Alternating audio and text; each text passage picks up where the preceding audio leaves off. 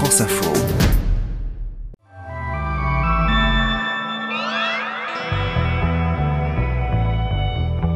Lundi 2 mai.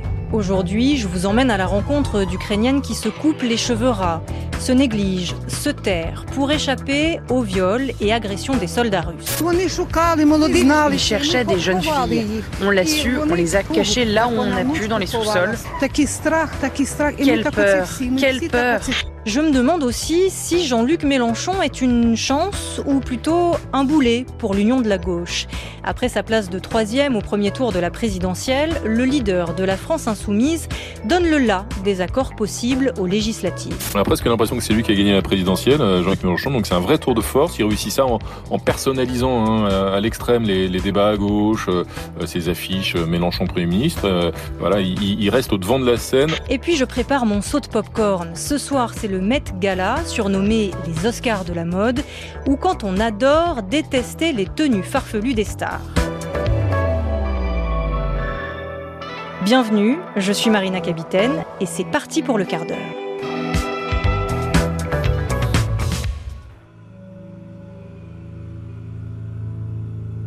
En Ukraine aujourd'hui, les évacuations prévues à Mariupol ont été retardées. Des centaines de civils restent bloqués à Azovstal, dernière poche de résistance dans une ville presque entièrement sous contrôle russe. Et le président ukrainien accuse Moscou d'avoir emmené environ 500 000 Ukrainiens en Russie contre leur gré. Selon Volodymyr Zelensky, les civils toujours piégés dans cette usine Azovstal de Mariupol ont peur de monter dans les bus, peur d'être emmenés en Russie. Le secrétaire général de l'ONU, Antonio Guterres, a assuré que les personnes évacuées seraient conduites dans une zone contrôlée par le gouvernement ukrainien. Nous voulons le croire, a dit Volodymyr Zelensky. Ces accusations de déportation d'Ukrainiens en Russie sont récurrentes depuis le début du conflit, mais elles sont difficilement vérifiables. Pendant ce temps, les Ukrainiens qui ont quitté leur pays, eux, continuent d'affluer dans les pays voisins. Et aujourd'hui, la première dame américaine Jill Biden annonce qu'elle va se rendre cette semaine en Roumanie et en Slovaquie pour rencontrer des réfugiés. Parmi eux, évidemment, énormément de femmes. Et c'est d'ailleurs dans ce contexte que les médias, le plus souvent, vous ont montré les Ukrainiennes depuis le début de la guerre. En train de fuir, avec leurs enfants, débarquant dans des pays inconnus comme la France, pendant que les hommes restent pour combattre.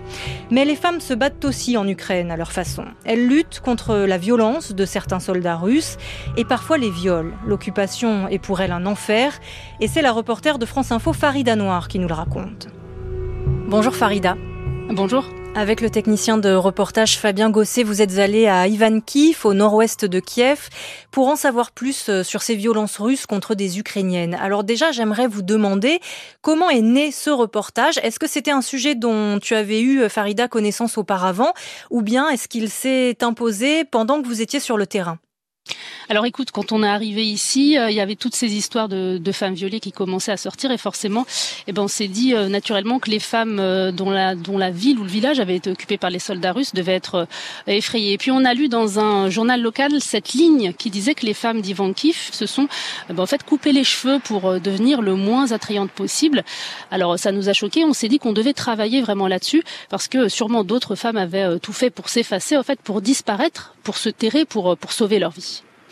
Et que t'ont raconté euh, les femmes que tu as rencontrées? Alors bah du coup on est allé à Ivankif et là-bas on a rencontré euh. Elle était euh, assise à la terrasse d'un café. C'est une jeune bijoutière.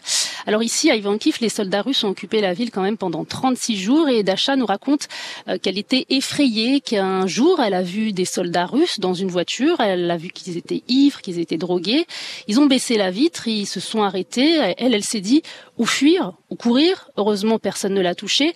Elle nous raconte aussi que des soldats russes sont entrés chez une amie qui l'ont alertée, lui ont dit euh, de pas laisser les filles sortir de la maison et de s'habiller comme des sans-abri pour ne pas attirer l'attention.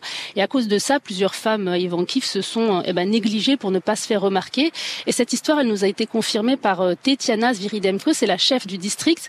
Elle nous a donné plus de détails. Elle nous a expliqué que les femmes de sa ville eh ben, ne se maquillaient plus, euh, qu'elles mettaient des foulards sur la tête, comme, comme on peut voir dans les villages, et qu'en fait, c'est resté, même si les, les soldats sont, sont partis. elle, quand on l'a rencontrée, elle était habillée tout en noir, alors que d'habitude, eh ben, elle met des, des, choses colorées. Elle nous dit, je pense que c'est quelque chose qui euh, durera jusqu'à la fin de la guerre.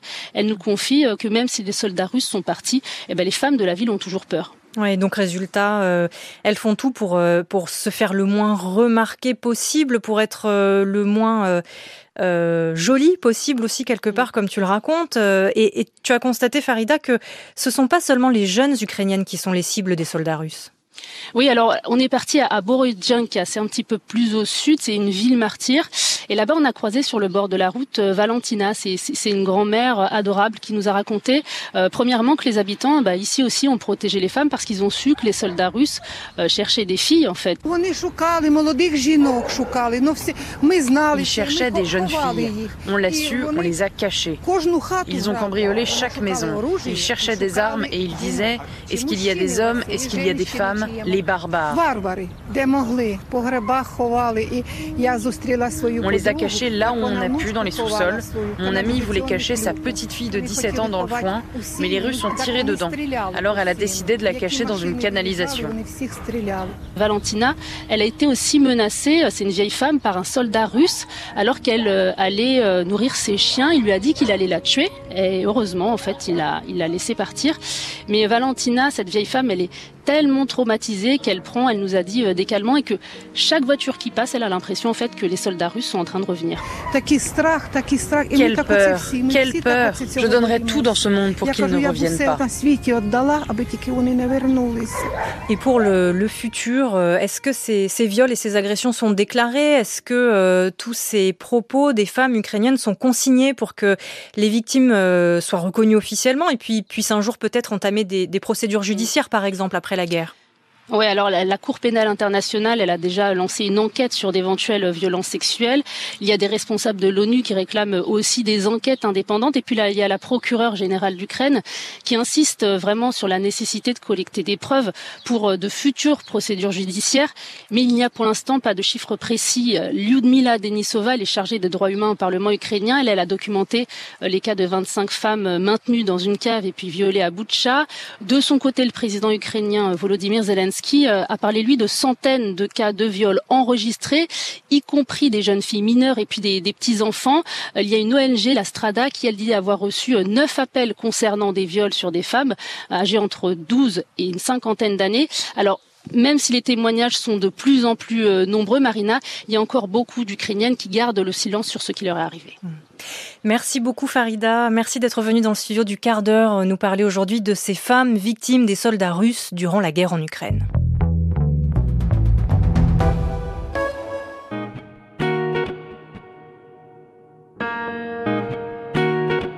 Pense qu'on peut parler d'un accord euh, historique. D'abord, c'est factuellement vrai. Il n'y avait jamais eu d'accord dans l'histoire entre euh, Europe Écologie Les Verts et la France Insoumise au niveau national pour les élections euh, législatives.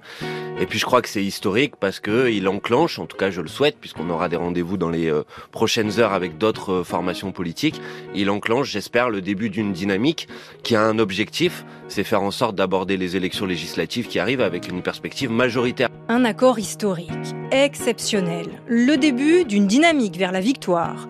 Si vous avez allumé la radio ou la télé aujourd'hui, vous êtes forcément tombé sur un heureux protagoniste de la Nouvelle Union populaire, écologique et sociale.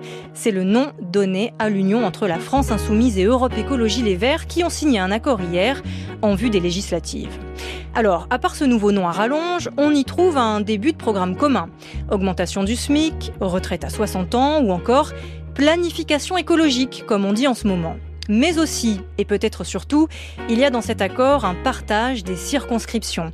100 circonscriptions, sur un total de 577 en France, seraient réservées aux Verts dans ces législatives avec de bonnes chances de victoire dans une trentaine d'entre elles.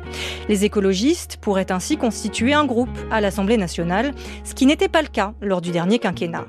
À l'heure où j'enregistre cet épisode du quart d'heure, les négociations sont en cours pour que, peut-être, le Parti communiste de Fabien Roussel rejoigne Ça veut dire que la cohabitation, vous y croyez 289 députés.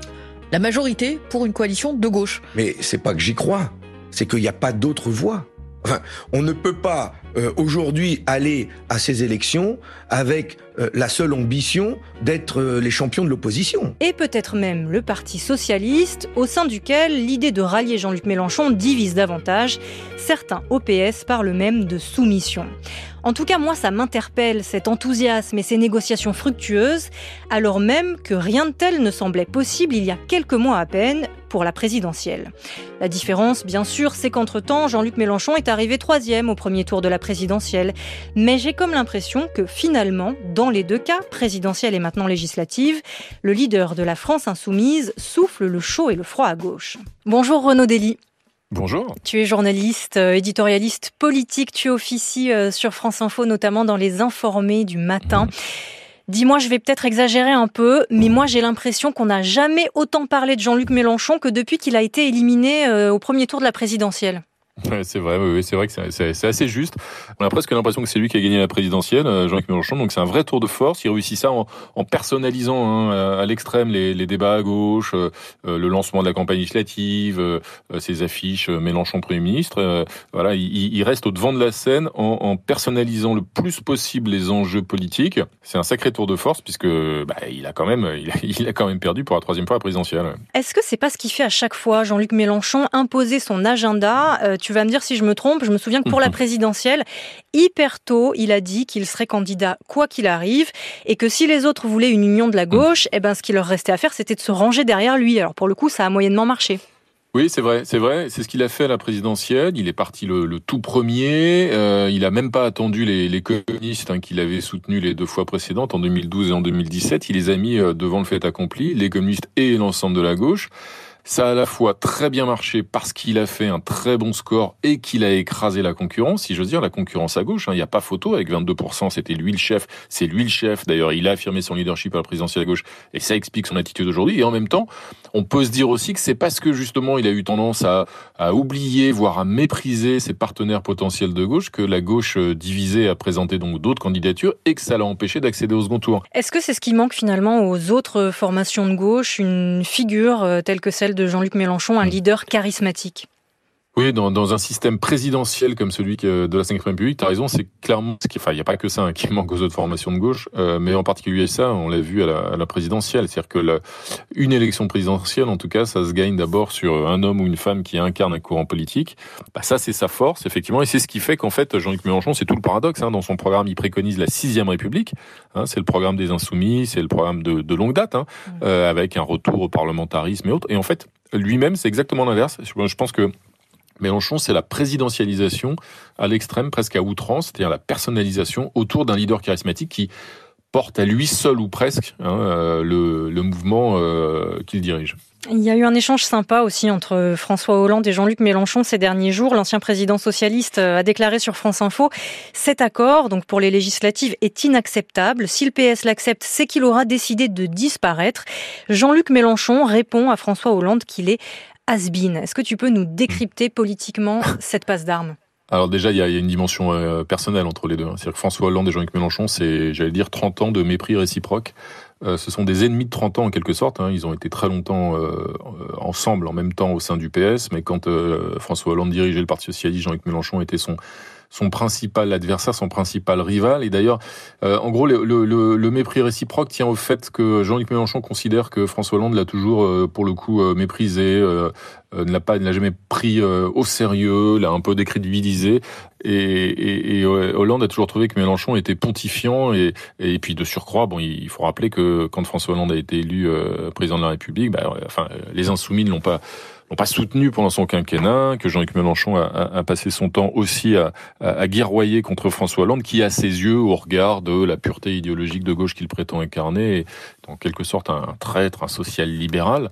Euh, et puis c'est vrai que sur le fond, le positionnement, bah, Hollande considère que si le PS euh, euh, se range derrière les insoumis, pour la première fois depuis 40 ans, ce serait euh, un parti de gauche radical qui tiendrait les rênes de la gauche. Et ça, selon François Hollande, ça condamnerait en tout cas la gauche à à la défaite électorale, sachant qu'à chaque fois que la gauche est venue au, pouvoir, hein, et notamment sous la Ve République, bah, c'était plutôt les modérés, hein, les, les, réformistes, les socialistes qui tiraient, qui entraînaient l'attelage de gauche. Là, ce serait l'inverse pour la première fois. Allez Renaud, pour conclure, je te pose la question à 1000 euros.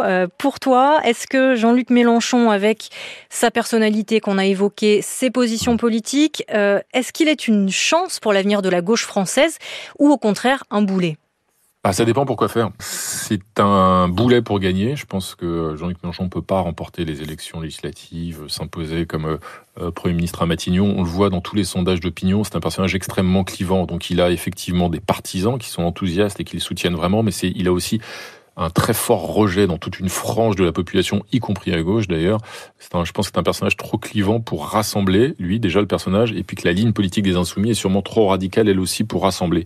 En revanche, c'est sans aucun doute une chance hein, du fait de ses talents, de son charisme, de ses talents de tribun, de son énergie, pour incarner une forme de d'opposition euh, fière, forte, une forme de résistance. Hein. D'ailleurs, résistance, c'est le slogan hein, qui est en règle générale entonné dans les rassemblements des insoumis. Donc pour résister, c'est une chance.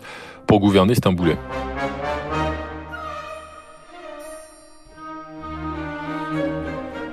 Allez, un peu de futilité avant de se quitter. Ce soir, à New York, c'est le Met Gala. Un gala de charité à la base, mais surtout une soirée paillettes et mode dans laquelle les plus grandes stars mondiales rivalisent sans le dire bien sûr, pour porter la tenue la plus remarquée et donc bien souvent la plus extravagante. Je peux pas vous donner la liste des invités de ce soir, elle est tenue secrète jusqu'au défilé sur tapis rouge. Mais je me souviens, et peut-être que vous aussi, de quelques looks marquants par le passé. Kim Kardashian en noir des pieds à la tête, surtout la tête avec sa cagoule intégrale. Katy Perry en hamburger ou en lustre, Zendaya en Jeanne d'Arc. Parfois aussi, les people choisissent de passer des messages politiques avec leur tenue. Par exemple, l'an dernier, la jeune députée démocrate américaine Alexandria Ocasio-Cortez, très populaire, et sa robe arborant le slogan Taxer les riches. Ou encore la footballeuse lesbienne Megan Rapinoe, engagée contre l'homophobie dans le sport, et son sac à main sur lequel on pouvait lire In Gay We Trust. Faire de la politique avec la mode, je crois que Jean-Luc Mélenchon ne l'a pas encore envisagé. Alors voici le thème de cette édition 2022 du Met Gala, au cas où ça l'inspire. Glamour doré et cravate blanche. Je vous laisse imaginer ce que ça donnerait pour son prochain look de soirée électorale. Et je vous dis à demain pour un nouveau quart d'heure. Attendez-vous à ce que ce soit compliqué. Pourquoi? Parce qu'ils ont peur. Voilà pourquoi. Et pour rien d'autre parce que ils savent que nous sommes capables de gouverner le pays. Ils savent que les gens n'ont pas encore envie de souffrir comme ils ont souffert et comme on leur annonce qu'ils vont encore souffrir si jamais M. Macron et ses amis